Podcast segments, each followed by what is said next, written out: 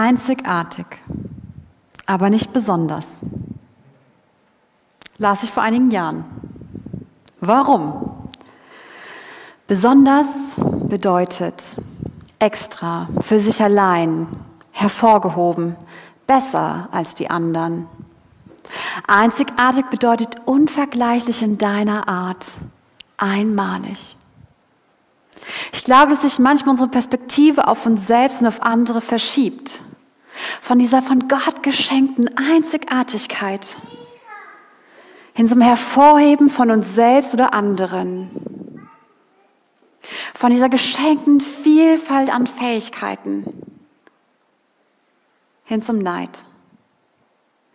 Von dem von Gott geschenkten Lebensraum, wo ich mich entfalten und großzügig sein darf, hin zum Errichten von Grenzen. Deins, meins. Und von der kreativen Stärke, die Gott uns geschenkt hat, um zu gestalten, wird manchmal ein Machtgehabe.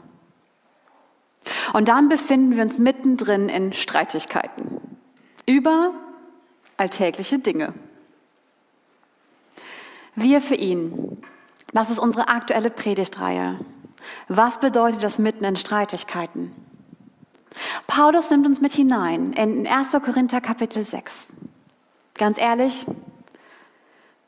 keine leichten Worte. Und doch voller Schönheit weil sie zeigen uns, dass der Himmel auf die Erde gekommen ist und das sichtbar wird in dem, wie wir miteinander umgehen. Ich lese uns die ersten Worte. Wenn jemand von euch mit einem Gläubigen Streit hat, wie bringt er es dann fertig, vor das Gericht der Ungläubigen zu gehen, anstatt sich von den Heiligen recht sprechen zu lassen? Wisst ihr denn nicht, dass die Heiligen die Welt richten werden? Und wenn durch euch sogar die Welt gerichtet wird, seid ihr dann nicht in der Lage, euch um solche Kleinigkeiten zu kümmern?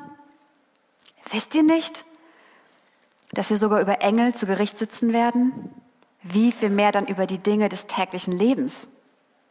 Wie könnt ihr nur bei diesen alltäglichen Dingen solche Menschen über euch Recht sprechen lassen, die in der Gemeinde nichts gelten? Ihr solltet euch schämen.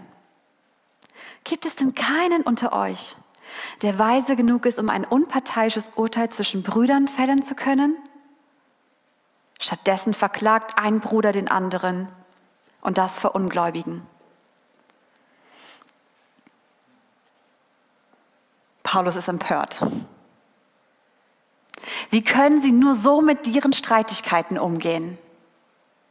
Ja, sie streiten untereinander in der Gemeinde aber klären ihren Streit außerhalb vor Gericht.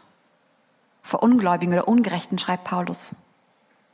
Das ist keine Abwertung der Menschen. Dann ist bezeichnet in der Bibel generell mit ungläubigen oder ungerechten Menschen, die einfach nicht zu Gott gehören, sich nicht ihm anvertraut haben. Sie leben in diesem Weltreich und nach dessen Maßstäben. Aber die, die Gott vertrauen, leben auch in diesem Weltreich, aber gehören noch zum Königreich Gottes wo nach anderen Werten gelebt wird. Paulus schreibt, wisst ihr nicht? Und lenkt ihren Blick auf das kommende und schon unter uns seiende Königreich Gottes.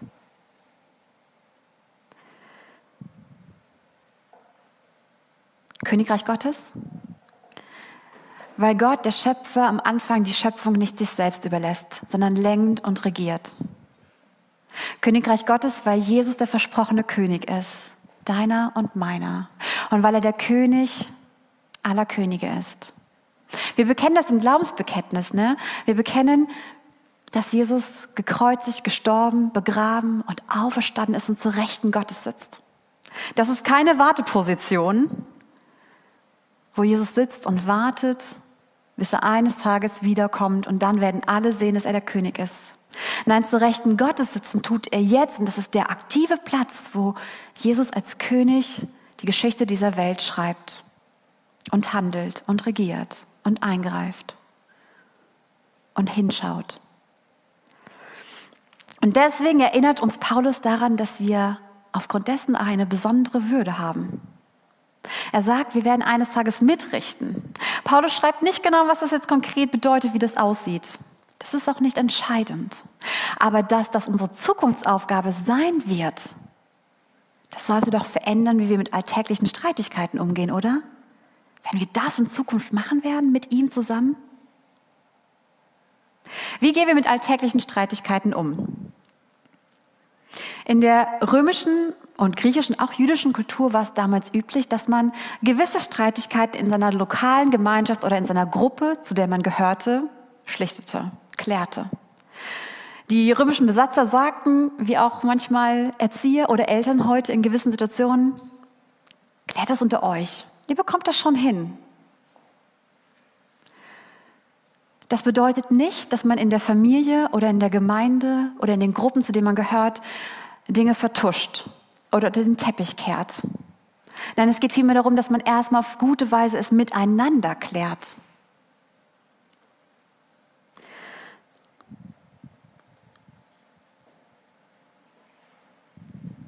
Paulus fordert sie auf, klärt es untereinander, geht nicht vor Gericht. Das heißt nicht, dass Paulus gegen das Recht an sich ist oder gegen staatliche Gerichte. Wir wissen, dass Paulus sein römisches Recht auch gebraucht hat. Aber wir müssen bedenken, dass das Rechtssystem damals nicht dasselbe ist, wie wir heute kennen. Das römische oder das Rechtssystem damals war vor allem ein Privileg, vor allem Männern vorbehalten. Frauen und Sklaven zählten anders vor Gericht. Aber die Gemeinde in Korinth bestand ja aus Männern und Frauen und Sklaven. Vor dem Gericht, vor dem Recht waren nicht alle gleichwertig und gleichwürdig. Und das ist ein entscheidender Grund, seine Streitigkeiten, die wir in der Gemeinde unter Geschwistern haben, auch in unserer Gemeinschaft, die wir in Christus sind, auch zu klären, weil wir nach denselben Werten leben. In Jesus gibt es keinen Unterschied mehr zwischen Freien und Sklaven, zwischen Männern und Frauen, schreibt Paulus an anderer Stelle. Nicht mehr jemand ist besonders oder besser. Nein, alle sind einzigartig. In Jesus sind wir gleichwertig und gleichwürdig. Wir sind Geschwister, keine Gegner. Wir sind Gefährten, gemeinsam auf dem, Weg, auf dem Weg, Jesus nachzufolgen, mit allen, die Jesus zu sich gerufen hat um gemeinsam mit Jesus zu leben, auf ihn zu hören und ihn zu lieben. Wie gehen wir also mit alltäglichen Streitigkeiten um? Lasst sie untereinander klären, auf gute Weise, nach den Werten, die wir doch gemeinsam haben. Und Paulus sagt, es ist klug und gut, sich eine dritte Person hinzuzuziehen, eine weise Person aus unserer Gemeinschaft, die Missverständnisse lösen kann, die hilft, wieder ein Verständnis für den anderen zu bekommen sodass wir uns vertragen können. War es das? Gibt es noch eine Alternative? Paulus schreibt weiter. Es ist schon schlimm genug, dass ihr überhaupt Rechtsstreite miteinander austragt. Warum lasst ihr euch nicht lieber Unrecht tun? Warum lasst ihr euch nicht lieber benachteiligen? Stattdessen tut ihr selbst Unrecht und benachteiligt andere und das unter Geschwistern. Es ist schon schlimm genug, sagt Paulus. Wörtlich, es ist eine Niederlage. Wie in einem Prozess, wenn man von Gericht geht und verliert, unterlegen ist. Es ist eine Niederlage, überhaupt zu streiten. Was ist die Alternative? Paulus stellt zwei Fragen und stellt sie im Kontrast zu dem Verhalten der Korinther. Warum lasst ihr euch nicht lieber Unrecht antun, statt selbst Unrecht zu tun? Warum lasst ihr euch nicht lieber benachteiligen, statt selber den anderen benachteiligen? Was ist das für eine Haltung? Und welche Kraft verbirgt sich dahinter? Ich glaube, dass diese Haltung nicht passiv ist, nicht resignierend, nicht bequem und auch nicht klug. Es ist auch kein einfaches, dann ziehe ich mich halt zurück, macht doch, was ihr wollt, ist mir egal. Ich bin raus. Die Kraft, die sich dahinter verbirgt, ist die Liebe, wie Jesus liebte. Und Liebe ist nicht schwach. Liebe ist stark, denn sie basiert auf Mündigkeit und Entscheidungsfreiheit. Liebe ist bereit, eine Mitverantwortung zu übernehmen für die Gemeinschaft, zu der sie gehört. Und Macht- und Missbrauchsverhältnisse zu, zu durchbrechen. Da macht sie nicht mit. Es geht nicht darum, auf das Recht an sich zu verzichten, aber kann ich auf mein Recht verzichten? Im Blick auf die Gemeinschaft in Jesus, die mir doch kostbar und wertvoll ist. Ich kann das nicht aus eigener Kraft. Das geschieht nicht einfach so. Es ist die Frucht des Geistes Gottes, der in uns wirkt. Wenn Jesus unsere Gedanken und unsere Gefühle und unsere Motive durchdringen darf, dann eröffnen sich für uns überraschende Möglichkeiten, der Liebe dem anderen entgegenzukommen, die zweite Meile zu gehen in einer freien Entscheidung und voller Würde und die Möglichkeiten der Vergebung offen halten zu können.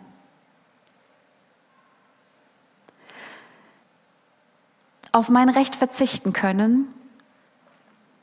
Ich glaube, das geht nicht, wenn die Last auf dem Einzelnen dann liegt, weil das ist nicht einfach. Um auf mein Recht verzichten zu können, braucht es eine Gemeinschaft, die mitträgt und die auffängt. Wir sind Gemeinde. Wir sind, wie Paulus ganz am Anfang des Briefes schreibt, eine in Christus Gemeinschaft.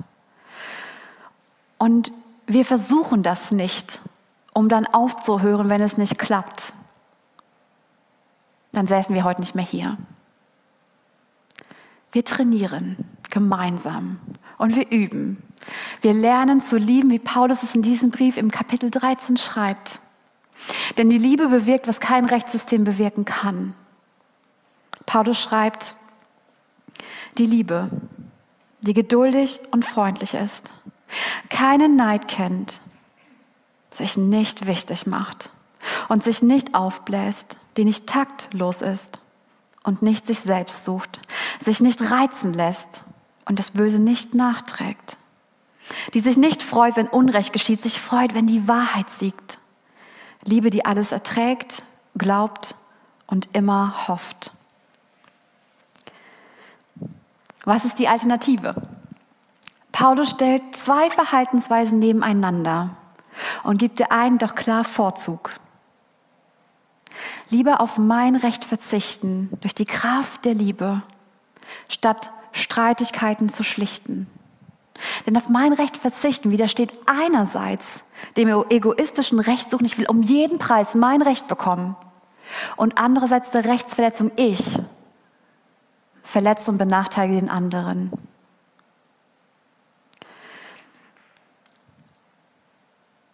Ich bin so dankbar dafür, dass Paulus hier schreibt, auf mein Recht verzichten ist kein Gesetz, keine Regel, zu Recht. Es ist und bleibt eine Frage, eine ganz persönliche Frage. Denn es geschieht immer aus einer freien und ungezwungenen Liebe, die dem anderen entgegenkommt nicht, weil man sich unbedingt danach besser fühlt, aber weil es dem Wesen Gottes entspricht. Weil Gott auch dir und mir entgegengekommen ist, und zwar ein riesengroßes Stück, an dem Punkt, wo ich es nicht verdient hatte. Was befähigt uns also dazu, diese Alternative zu unserer Haltung zu machen? Paulus schreibt, wisst ihr denn nicht, dass ungerechte Menschen keinen Platz im Reich Gottes haben werden? Täuscht euch nicht. Menschen, die in sexueller Unmoral leben, Götzen anbeten oder die Ehe brechen, Weichlinge oder Knabenschänder, Diebe oder Habsüchtige, Trinker, Lästerer oder Räuber, werden keinen Platz im Reich Gottes haben. Und das sind manche von euch gewesen. Aber durch den Namen des Herrn Jesus Christus und durch den Geist unseres Gottes seid ihr reingewaschen, seid ihr geheiligt und seid ihr gerecht gesprochen worden das Königreich Gottes. Ich finde das faszinierend. Dem kann man nicht wie einem Rätsel begegnen, das man einfach löst. Vielmehr wie einem Geheimnis, dem man sich staunend nähert, um es mehr und mehr zu begreifen. Gottes Königreich durchdringt, umfasst und trägt unsere sichtbare Welt. Denn Jesus ist durch seinen Geist überall und alle Zeit mit uns. Alle Tage bis ans Ende der Welt hat er versprochen. Diese neue Wirklichkeit, das ist ein Königreich der Beziehung. zu Gott, zueinander und zu mir selbst.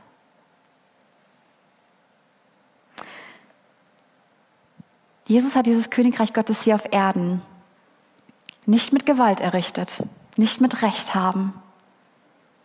In diesem Königreich ist alles umgekehrt. Da gibt es keine schrägen Macht- und Missbrauchsverhältnisse, sondern Beziehungen der Liebe und des Vertrauens. Und Paulus fängt an, zehn Verhaltensweisen aufzuzählen, die ungerecht sind. Und in ihnen klingen die zehn Gebote wieder, die zehn Worte Gottes, die Lebensraum schützen. Paulus fängt an. Menschen, die in sexueller Unmoral leben, die ihren eigenen Trieben ausgeliefert sind und den Körper des anderen gebrauchen, um ihre eigene Lust zu befriedigen. Menschen, die Götzen anbeten, die anstelle des lebendigen Gottes sich anderen Dingen hingeben. Ehebrecher, Menschen, die unfähig sind, wirkliche Gemeinschaft in tragender Treue zu halten. Weichlinge, Menschen, die nicht integer und selbstbeherrscht sein sind und am Ende sich letztlich selbst zerstören. Knabenschänder, Männer, die sich an Jungen vergehen, Diebe, die das Eigentum des anderen nicht achten, Habsüchtige, die in rücksichtsloser Gier den anderen einfach ausnutzen. Trinker, die sich selbst nicht mehr in der Hand haben. Lästerer, die mit beleidigenden Worten die Würde des anderen verletzen. Und Räuber, die unter Einsatz von Gewalt des ihres suchen. All diese haben keinen Platz im Reich Gottes, schreibt Paulus. Sie haben eins gemeinsam. Entwürdigendes Verhalten, das letztlich Beziehung zu Gott, zu anderen und zu sich selbst zerstört. Und das widerspricht doch so sehr der neuen Lebenswirklichkeit, in die wir doch hineingestellt sind als Kinder Gottes.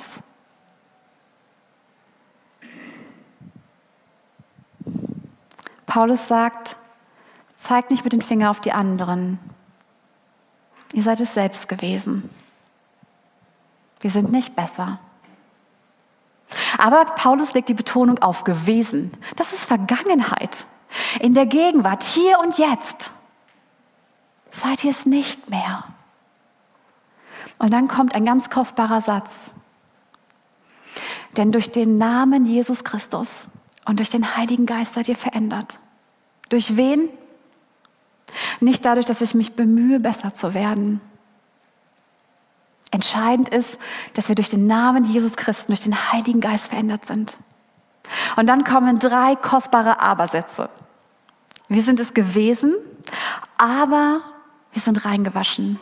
Wir sind neu geboren durch den Geist Gottes, der unser Herz verändert. Und in der Taufe ist es ein sichtbares Zeichen, dass unsere Schuld vergeben ist. Und nicht Schuld vergeben im Sinne von Schwamm drüber, passt schon, sondern vergeben und hier wird aufgeräumt und hier wird wieder hergestellt. Und die Sünde hat keine Macht mehr über dich, sondern du stehst jetzt im Machtbereich Gottes. Wir sind es gewesen, aber wir sind geheiligt. Du und ich, wir gehören zu Gott. Und er achtet uns neu, voller Würde. Egal, was andere über dich denken oder was du warst oder was du über dich selbst vielleicht denkst. Entscheidend ist, mit welcher Würde Gott dich anschaut. Wir sind es gewesen, aber wir sind gerechtfertigt. Wir werden von Gott neu aufgerichtet zu dem, zu was er uns von Anfang an bestimmt hat nämlich seine Kinder zu sein. Nicht besonders, nicht besser, sondern einzigartig von ihm gemacht. Und deshalb können wir nicht in diesen Macht- und Missbrauchsverhältnissen, in unseren zerstörerischen Verhaltensweisen mehr sein. Wir sind doch seine Kinder. Eine Frage bleibt. Wer erbt nun das Königreich Gottes? Paulus zählt auf, wer es nicht erbt. Jesus erzählt uns, wer das Königreich Gottes erbt. Und beide Texte, finde ich, haben eine Ähnlichkeit und sind trotzdem ein großer Kontrast. Beide fangen damit an zu sagen, wer das Königreich nicht erbt, beziehungsweise erbt. Und die Aufzählung endet mit der Bestätigung, diese werden es nicht erben, beziehungsweise Jesus sagt, diese werden es erben. Er steht in Matthäus 5, es sind die Seligpreisungen. Sie zeigen uns, wie in diesem Königreich gelebt wird, in dem alles umgekehrt ist. Es ist die Jesuswelt. Es ist nicht die Welt der Rücksichtslosen, der Werteverachter und der Ellenbogenmachthaber. Es ist die unsichtbare Welt, die doch so wirklich ist, der unerschütterlichen Liebe und der zuversichtlichen Hoffnung. Und Jesus nennt diese Menschen darin seine Nachfolgerinnen, seine Nachfolger. Ich möchte dich einladen, für diese Worte deine Augen zu schließen und sie vielleicht nochmal ganz neu auf dich wirken zu lassen. Und ich möchte sie euch lesen mit Worten, die der Theologe Bonhoeffer für sich in eigenen Worten formuliert hat. Ihr, die ihr die eigene Ohnmacht erkannt und eingestanden habt und euch ganz auf den Vater im Himmel verlasst. Ihr, die ihr die Welt mit mir seht und weint. Ihr, die ihr aufgehört habt, eure Ziele mit Gewalt durchzusetzen und ganz auf Gott vertraut. Ihr, die ihr an der Ungerechtigkeit leidet und eine tiefe Sehnsucht nach Gerechtigkeit in eurem Herzen tragt. Ihr, die ihr Barmherzigkeit übt. Ihr, die ihr lernt, aufrichtig und lichtdurchscheinend zu leben. Ihr, die ihr zwischen die Fronten geht und Frieden stiftet, wo ihr könnt. Ihr, die es auf euch nehmt, manchmal beschimpft oder gar bedrängt zu werden, weil ihr mir, Jesus, nachfolgt. Ihr seid die glücklich gepriesenen, euch wird gratuliert. Ihr werdet Söhne und Töchter Gottes genannt. Euch gehört das Königreich Gottes. Ich lade euch zum Gebet ein.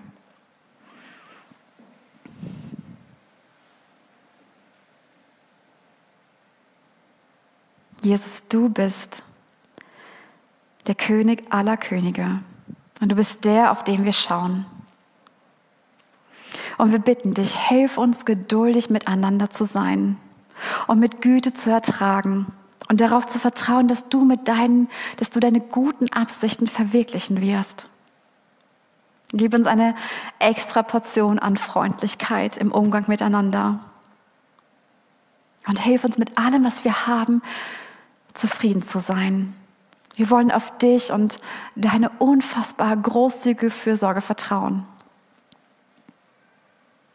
Jesus, wir bitten dich, befähige uns, dem anderen entgegenzukommen und nicht auf unseren eigenen Weg zu beharren. Lass uns von dir lernen, selbstbeherrscht und voller Vergebungsbereitschaft zu sein, wie schwierig die Situation auch sein mag. Und hilf uns, dass wir Wahrheit und Gnade suchen, und uns darüber freuen. Wir bitten dich, lass uns mehr werden wie du, in Liebe ertragend und glaubend und immer hoffend. Wir danken dir sehr, dass du uns zu dich gerufen hast. Amen.